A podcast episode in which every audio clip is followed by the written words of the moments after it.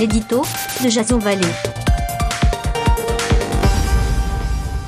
Bonjour, nous sommes le samedi 8 décembre 2018 et en plein dans l'actualité des Gilets jaunes, j'avais envie de vous parler d'une autre manifestation qui se tient tout ce week-end, le Téléthon. Mon édito s'intitule donc Les Invisibles. Lorsque tous les projecteurs sont braqués sur Paris et que l'on comprend les revendications des manifestants pour s'en sortir, il ne faut cependant pas oublier ces centaines de milliers d'enfants qui vivent avec un sourire un quotidien bien plus difficile.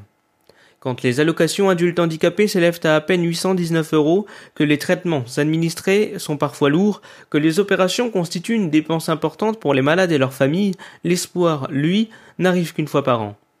Si un gilet jaune peut faire reculer tout un gouvernement, un simple appel, lui, change la vie d'une personne.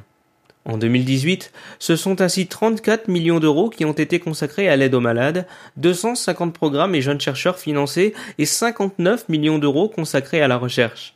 Plus de 200 000 bénévoles et des milliers d'animations sportives, culturelles, ludiques, gastronomiques sont organisées partout en métropole et en outre-mer. Même si les fins de mois sont difficiles et que vous ne pouvez faire un don, y participer, c'est avoir une pensée pour cette minorité qui n'a pas la possibilité de descendre dans la rue. Dans une société individualiste qui ne défend que ses propres intérêts, donner à ceux que l'on n'entend jamais se plaindre serait plus rassembleur que n'importe quel autre discours ou moratoire politique.